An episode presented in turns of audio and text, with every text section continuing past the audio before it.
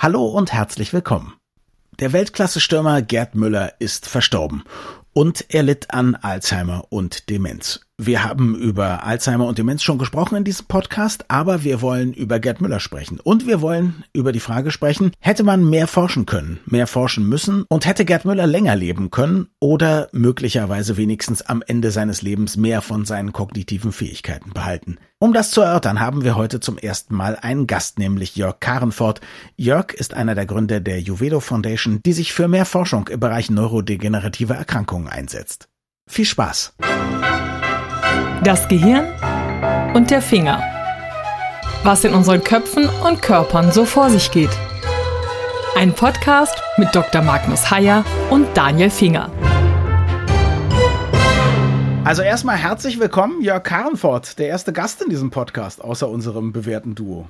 Vielen Dank für die Begrüßung und vielen Dank, dass ich hier sein darf. Ich muss natürlich gestehen, ich bin wirklich nicht so besonders Fußball interessiert, muss ich zu meiner Schande gestehen. Aber Gerd Müller ist selbstverständlich seit meinen Kindertagen mir ein Begriff. Ich bin ja Jahrgang 70, aber da der ja der Anlass ist für dieses Gespräch, muss ich euch natürlich fragen, was ist eure Beziehung zu Gerd Müller? Jörg, du darfst anfangen als Gast. Ja, Gerd Müller hat mich gelehrt, Dinge, die ich heute bei meiner Tochter gut umsetzen kann. Nämlich vorne reinstellen, Ball nehmen, Tor schießen. Und ich hatte mal die Situation, dass ich mit meiner Tochter in Prenzlauer Berg mit 20 Jungs, also die Tochter spielte mit 20 Jungs Fußball. Aha. Und die liefen immer von einer Seite auf die andere, aber der Ball wollte nicht rein. Und dann habe ich zu ihr gesagt, pass auf, du stellst dich vorne hin wie Gerd Müller. Wenn der Ball kommt, schießt ihn rein. Dann hat sie das gemacht. Die okay. Väter sagten alle, hey, super, super, super. Dann machte sie das aber zum zweiten Mal, zum dritten Mal, zum vierten Mal und zum fünften Mal. Und dann gab es eine Auszeit, dann riefen die Väter alle die Söhne zu sich, um zu sagen, ihr müsst das auch machen. also Gerd Müller prägt heute noch die Kinder über ihre Väter. Finde ich super. Und in diesem Fall ist es ja auch noch eine Geschichte von Female Empowerment, heißt es, glaube ich. Also das ist ja super. Und Magnus, Gerd Müller und du. Gerd Müller und ich war kein enges Verhältnis. Ich habe damals, das war doch die WM 74, als er das 2 zu 1 geschossen hat, oder? Ja. Genau. Und ich habe damals, ich war elf, ich habe alle Zeitungsartikel ausgeschnitten und zu einer ganz sauberen Mappe zusammengeklebt. Mhm. Und Gerd Müller war natürlich der Held dieser Mappe. Okay, jetzt haben wir eine sehr exzellente Folge schon mal gemacht zum Thema Alzheimer und Demenz. Die werden wir nochmal verlinken, auch in der der Beschreibung dieser Folge. Da müssen wir also nicht mehr allzu viel, was wir damals gemacht haben, wiederholen. Aber Magnus, vielleicht noch mal eine ganz kurze Zusammenfassung. Ich erinnere mich, es gibt nicht so wahnsinnig viele Möglichkeiten, Alzheimer zu behandeln, oder? Es gibt schlichtweg nicht viele Medikamente. Es gibt keine kausalen Behandlungen. Es gibt keine Sache, wo man wirklich die Ursache des Alzheimers behandeln und heilen könnte. Gar nicht. Und es gibt einige Überlegungen der Vorbeugung. Das sind aber mehr Verhaltensüberlegungen der Vorbeugung. Es gibt mittlerweile vier Medikamente, die sozusagen den Verlauf verlangsamen sollen. Und es gibt jetzt gerade ein fünftes, wenn auch nur in Amerika, über das heftigst gestritten wird. Aber grundsätzlich ist die Lage in der Behandlung von Alzheimer extrem deprimierend, weil schlicht und einfach seit 18 Jahren da kein neues Medikament rausgekommen ist. Und Jörg, jetzt kümmert sich die Juvedo Foundation ja nicht nur um Alzheimer, ihr kümmert euch ja generell um neurologische und neurodegenerative Erkrankungen. Sieht es bei den anderen Erkrankungen besser aus mit den Medikamenten? Ja, wenn das so wäre, wäre es schön. Dann hätten wir auch weniger Arbeit. Aber in der Tat wurden in den USA zwischen 2015 und 2016 über 30 neue Krebstherapien zugelassen. Von 2003 bis 2016 gab es aber keine einzige neue Therapie für Alzheimer nach unserer Kenntnis. Mhm. Das kann man übertragen auf andere Bereiche. Das ist vielleicht nicht ganz so ausgeprägt. Aber kausale Therapien, also wirklich ursächliche Therapien im Neuroerkrankungsbereich gibt es fast gar nicht. Da sind auch die Anreize für die Unternehmen möglicherweise nicht hinreichend ausgeprägt. Mhm. Jetzt ist Gerd Müller ja nicht direkt im Kindbett gestorben. Ist denn die Hoffnung zum Beispiel bei Alzheimer-Medikationen jetzt tatsächlich, dass die Leute dann deutlich länger leben oder eher, dass man sozusagen den geistigen Verfall und die Demenz stoppen oder zumindest verlangsamen kann? Also wir haben ja jetzt im Moment das Problem, dieses neue Medikament, was gerade zugelassen mhm. wurde, hat einen ganz ungewöhnlichen, ich bitte um Widerspruch, wenn Sie es anders sehen, aber hat einen ganz ungewöhnlichen Sturm der Entrüstung ausgelöst. Es ist nämlich so, dass ein Symptom beim Alzheimer, nicht ein klinisches Symptom, also ein Symptom in dem Verhalten, sondern dass ein Symptom, was ich im Kernspin sehen kann, ist, dass sich im Gehirn bestimmte Plaques bilden, also Verklumpungen, Eiweißverklumpungen, mhm. Beta-Amyloid-Plaques. Und diese Beta-Amyloid-Plaques sind da und die können durch dieses neue Medikament, was jetzt neu zugelassen wurde, in Amerika neu zugelassen wurde, etwas oder viel abgebaut werden. Das Dumme ist nur, dass wir überhaupt nicht wissen, ob das dann den Krankheitsverlauf verändert oder ob diese Beta-Amyloid-Plaques irgendwie zwar mit Alzheimer zu tun haben, aber in keinster Form die Ursache der Probleme sind. Das wissen wir schlicht nicht. Mhm. Und jetzt ein Medikament zuzulassen, was eben genau diesen Bereich verändert, aber nur diesen Bereich, also möglicherweise nur diesen Bereich, ist natürlich sehr gewagt. Und die amerikanische Zulassungsbehörde hat ein Expertengremium drauf angesetzt, zwölf Leute, und da waren elf dagegen und einer war dafür für die Zulassung. Und die Konsequenz war dann, es zuzulassen. Das ist natürlich schon sehr gewagt. Klingt jetzt aber auch nicht so richtig nach einem demokratischen Prozess, oder? Elf zu eins, der eine gewinnt? nee, das stimmt, aber sie sind auch nicht zwingend daran gebunden. Man kann so mhm. argumentieren, wie sie es tun. Aber jetzt beginnt natürlich in Amerika, dass dieses Medikament ganz viel verschrieben werden wird und ganz vielen Menschen Hoffnung macht und nur vielleicht zu Recht. Und das ist natürlich eine ganz problematische Situation. Tja, umgekehrt gibt es in Europa die Tendenz, sehr strikt zu sein bei der Zulassung. Und beispielsweise gibt es neue Formen der Medikamente, dass man zum Beispiel durch die Nase Neuromedikamente einnehmen kann, weil es schneller wirkt und schneller an der Stelle ist, wo es hingehört. Und das dauert in Europa wahnsinnig lang, so eine Zulassung, während das in Amerika teilweise schon zugelassen ist, solche Varianten. Und das führt dazu, dass der europäische Pharmamarkt, sage ich mal, mit meinem Neurologen zu sprechen, unterausgebildet ausgebildet ist im Verhältnis zu dem, was vielleicht möglich wäre. Das ist ein Balanceakt, der sehr schwierig ist mhm. für die Zulassungsbehörden und dieses Alzheimer-Medikament macht das sehr deutlich. Mhm. Und jetzt glaube ich, müssen wir über dieses eine Medikament ja gar nicht so wahnsinnig lange uns unterhalten, weil das Problem ja ist, es gibt gar nicht so viel andere. Es gibt dieses eine, da ist jetzt die Zulassung umstritten, vielleicht ist auch die Wirksamkeit umstritten. Und wenn ich das richtig verstanden habe, Jörg, du sagst ja auch, also die Schande ist, dass es nicht eigentlich jedes Jahr ein oder zwei neue Medikamente gibt, die man ausprobieren kann und die dann vielleicht auch an verschiedenen Stellen ansetzen und den Betroffenen helfen. Ne? Genau, also ich bin ja Kartellrechtler von Haus, also ich verstehe mhm. ja von Medizin nur bedingt viel, aber ich weiß was über Anreize und habe mich viel beschäftigt mit Marktmechanismen, mit Regulierungsthemen. Und in der Situation, als ich gemerkt habe,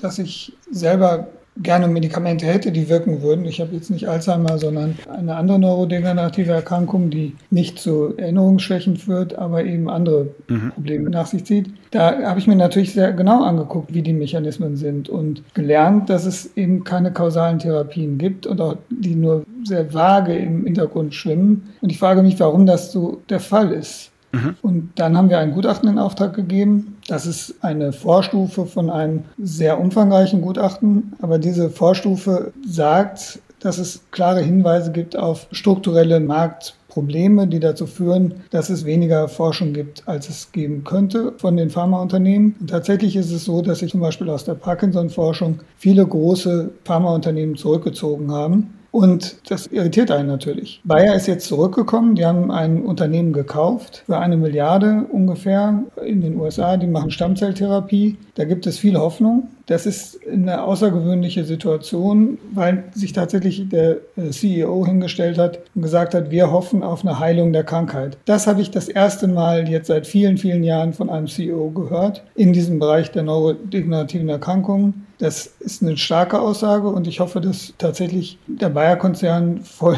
da Stoff gibt weiter. Magnus, bevor du sagst, wie du das siehst, ich habe noch eine, eine Frage, weil ich bin ja weder Mediziner noch Kartellrechter. Ich habe nur so ein paar lumpige Semester Soziologie und Philosophie studiert. Deswegen, Jörg, hilf mir noch mal kurz. Was heißt genau Marktversagen? Also da ist eigentlich ein Markt, aber den sehen die nicht oder es gibt nicht genug Käufer oder was ist das Problem? Also ich versuche es mal einfach zu machen. Die Risiken, die sich gezeigt haben in der Erforschung von Hirn- und Neuroerkrankungen sind ungleich höher wirtschaftlich als die wenn man in der Krebstherapie forscht. Mhm. Da gibt es ein Delta, was so erheblich ist, dass viele Geldgeber in dem Bereich eher Krebstherapien finanzieren und Grundlagenforschung als zum Beispiel Neuroerkrankungen. Das mhm. liegt unter anderem daran, dass die Test- und die Forschungsphasen viel länger sind in diesen Bereichen, weil man häufig sehr lange Phasen braucht, um zu gucken, ob die Medikamente wirken oder die Wirkstoffe wirken und so weiter und so fort. Manche Studien dauern zehn Jahre und es ist sehr schwierig, die Probanden zu akquirieren, ist das, was ich lerne. Es gibt zu wenig aktive und passende Patienten, die da noch mitmachen können. Und das beides macht die Forschung sehr teuer und mhm. dann hat es eben eine Reihe von großen Fehlschlägen gegeben. Ist erstmal plausibel. Die süßen Früchte hängen sozusagen bei Krebstherapie niedriger. Man kommt leichter an Probanden der, wie heißt es so schön bei der Wirtschaft, Return on Invest ist wahrscheinlicher. Und die Zulassungspraxis der Behörden ist in dem Bereich der Neuroerkrankungen allegedly, also angeblich, deutlich mhm. strikter. Mhm. Magnus, ist das was, was du nachvollziehen kannst? Das ist etwas, was ich schlicht nicht beurteilen kann. Es gibt eine Sache, die ich einfach hinzufügen kann, um den Hörern zu verdeutlichen, wie problematisch der Bereich, ja. nicht der neurodegenerative, sondern überhaupt der Forschungsbereich mhm. ist. Es gibt da viele Zahlen und die mögen auch immer ein bisschen geschätzt sein, aber ich habe eine Zahl gelesen, dass von ungefähr 10.000 Wirkstoffen, die ausprobiert werden, 10.000 Wirkstoffen, es nur fünf überhaupt in die klinische Testung schaffen, in die klinische Forschung schaffen und einer von diesen fünf, also einer von diesen 10.000, dann am Ende eine Zulassung kriegt. Und das dauert dann im Durchschnitt, und diese Werte mögen immer plus minus sein, aber es dauert im Durchschnitt 14 Jahre. Mit anderen Worten, es ist ein wahnsinniges Risiko, im Pharmabereich zu forschen. Mhm. Was ich nicht beurteilen kann, ist, ob das jetzt tatsächlich im neurodegenerativen Bereich, also wir reden jetzt über Alzheimer und Parkinson vor allen Dingen, ob das in diesem Bereich tatsächlich wesentlich schlimmer ist als in anderen Bereichen. Das ist mir nicht klar. Und deswegen auch mal dumm die Frage an Herrn Karrenfort. Steigen da tatsächlich zunehmend mehr Firmen aus in diesem Bereich? Also wir haben das beobachtet und die Forscher haben sich das angeguckt. Tatsächlich sind etliche ausgestiegen. Es kommen immer mal wieder welche dazu. Aber es sind große Firmen ausgestiegen. Und in den USA gibt es jetzt einen kleinen Boom, dass bestimmte Unternehmen wieder einsteigen. Das liegt daran, dass es eine Reihe von privaten Geldgebern gab, die eine ganz große Aktion gestartet haben, also sehr viel Geld reingepumpt haben in ein Unternehmen, die jetzt da forschen. Das ist ein bisschen so wie die Covid-Aktion. Das ist eine Frage des Willens. Und unser Ansatz ist eben tatsächlich auch, dass wir sagen, wir müssen den Willen auch herbeiführen, dass tatsächlich die großen Unternehmen wieder reinkommen in diesen Bereich und den dadurch schaffen, dass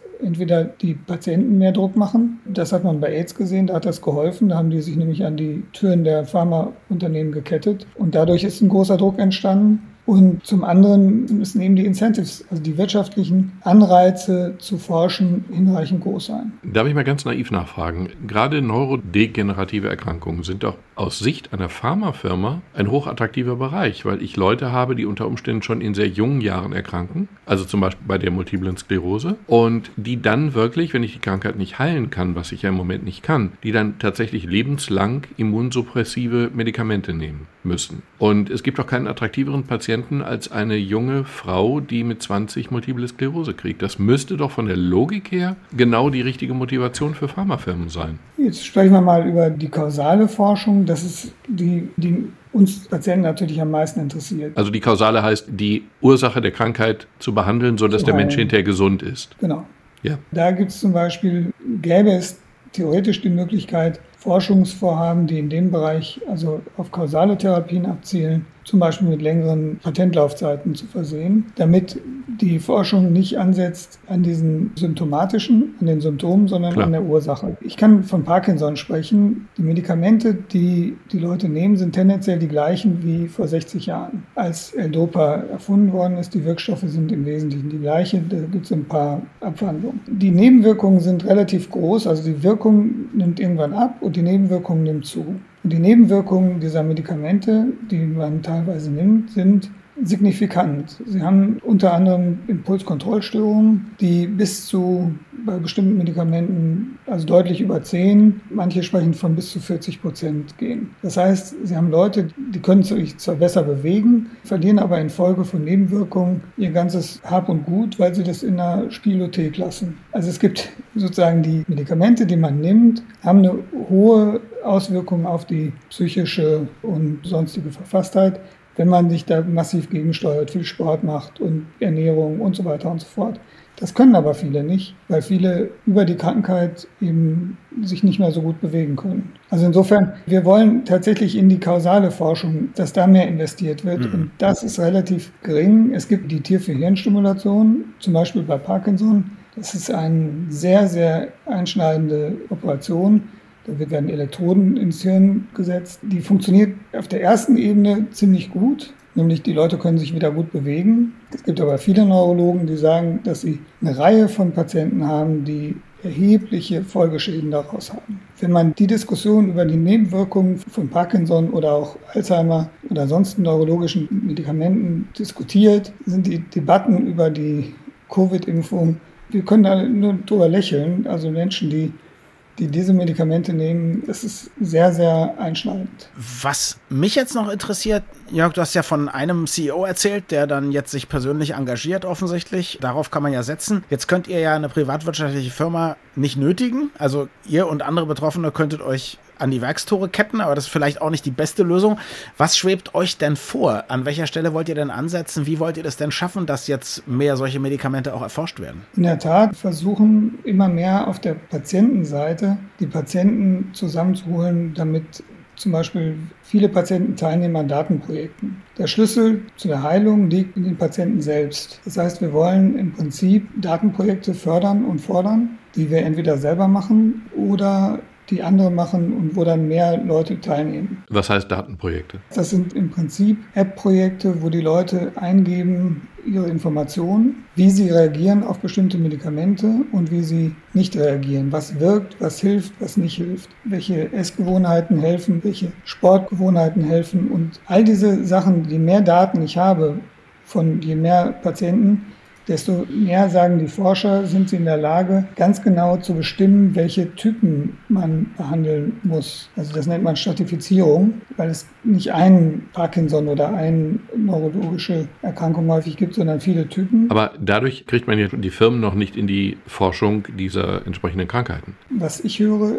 ist, dass eine Hürde in dem Bereich ist fehlende Datenbasis, mit der die Unternehmen arbeiten können. Der zweite Punkt wäre diese Patentanreize.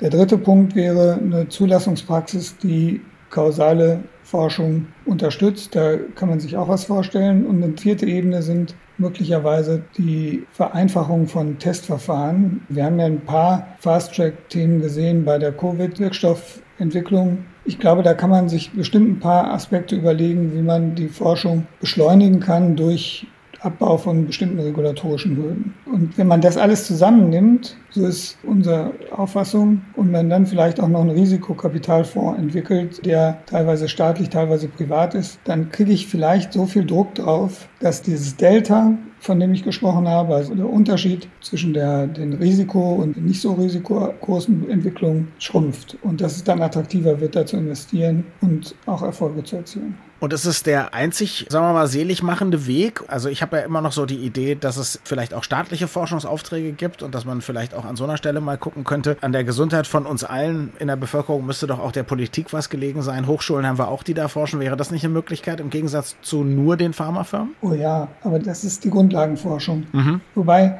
es in der Tat so ist, in den USA gibt es weniger Pharmaneuroforschung und mehr sozusagen Privatinitiativen offenbar und mehr staatliche Entwicklungen auf der Therapieentwicklung. Tatsächlich mehr staatliche Direktinvestitionen kann helfen. Ich persönlich glaube, es ist effektiver, wenn beides passiert. Mhm. Und wenn wir eine, große Gruppe von Startups haben und großen Unternehmen, die sich das vornehmen, das Problem, und es dann lösen. Und ich glaube, dann sind wir ja gestartet dann kann man das Leiden der Leute vermindern. Und zwar sowohl auf der Nebenwirkungsseite als auch wirklich vielleicht kausal was erreichen. Und das geht, glaube ich, bei Alzheimer, bei ALS, bei Huntington und bei Parkinson in gleicher Form. Magnus, wäre das nix, wenn in zehn Jahren, sagen wir mal, zu dir in Behandlung ein Bundesligaspieler kommt oder vielleicht sogar ein Nationalspieler, also der nächste Gerd Müller, und du hättest eine ganze Schublade voller Medikamente, die du aufziehen könntest und sagen, ich habe tolle Dinge, die ich Ihnen verschreiben kann? Es ist ja zweifelsohne unfassbar deprimierend, dass wir das im Moment alles nicht haben. Das Problem beim Alzheimer, um das nochmal klar zu machen, ist ja, wir wissen überhaupt nicht, was da passiert. Wir wissen überhaupt nicht, was die eigentliche Ursache ist. Das kann ganz vieles sein. Am Ende ist es eine Virusinfektion in jungen Jahren möglicherweise. Bei der Multiple mhm. Sklerose wird sowas diskutiert, die sich dann aber Jahrzehnte später erst zeigt. Und hier ist es auch so, wir sehen irgendwann diese Amyloid-Dinger und das ist lange bevor die Symptome auftreten. Also das ist ganz diffus. Wir wissen wirklich nicht, was diese Krankheit eigentlich ist, wie sie entsteht, wie sie sich entwickelt. Und insofern haben wir auch keine Ahnung davon, was wir tun können. Und das gilt noch mehr zum Beispiel bei der Krankheit ALS, die wir auch mal in einem Podcast erwähnt haben im Zusammenhang mit Stephen Hawking. Das sind furchtbare Krankheiten und es ist unglaublich deprimierend, diese Leute alle nicht behandeln zu können. Ich wäre dankbar für jedes Medikament, was ich hätte. Ich weiß halt eben nur nicht, was der richtige Weg dazu ist und ich bin auch kein Marktwirtschaftler. Das weiß ich einfach nicht. Ein bisschen wundere ich mich trotzdem, weil zum Beispiel bei der multiplen Sklerose, das kann ich beurteilen, da kostet eine Behandlung pro Jahr je nach Medikament mindestens 120.000 Euro. So ungefähr. Und das für 50 Jahre, das ist ja schon eine attraktive Größe irgendwie. Und insofern wundert es mich tatsächlich ein bisschen, dass Pharmafirmen diesbezüglich nicht versuchen, genau in dem Bereich, der vordergründig finanziell attraktiv zu sein scheint, genau in dem Bereich eben sehr viel mehr zu investieren. Ganz verstehen tue ich es nicht, aber ich bin eben nur Arzt und das schränkt meine Urteilsfähigkeit in diesem Bereich erheblich ein. Es gibt zum Beispiel ein Medikament, das soll neuroprotektive Wirkung haben. Hustenlöser. Das würde sich dann nennen Repurposing of Drugs, also eine neue Verwendung von für andere Zwecke zugelassenen äh, Medikamenten. Da wird lange diskutiert, ob es da eine zweite oder dritte Phase geben soll in diesem Bereich. Das heißt also eine intensivere Studie, die dann zu einer Zulassung führen könnte. Das kostet aber wahnsinnig viel Geld und das ist sehr schwierig aufzutreiben. Da müsste dann der Staat wahrscheinlich tatsächlich einspringen weil für ein Privatunternehmen ist das nicht attraktiv, denn dieses Medikament hat keinen Patentschutz mehr. Das kostet ganz wenig Geld auf dem Markt. Da kriegen sie eben genau diese Margen nicht, die sie vielleicht haben wollen würden. Wir haben ja mal auch eine Folge gemacht über Aspirin. Von Aspirin wird ja alle zwei Wochen eine neue Wirkung entdeckt. Und wenn wir jetzt feststellen würden, dass Aspirin hochwirksam wäre, spekulativ hochwirksam wäre gegen Parkinson, völliger Quatsch, die Aussage, aber theoretisch. Dann gäbe es keinen Anreiz für irgendeine Firma, eine Studie aufzulegen, um das festzustellen, weil man Aspirin eben nicht mehr schützen kann, weil der Wirkstoff schon lange ohne Patentschutz ist.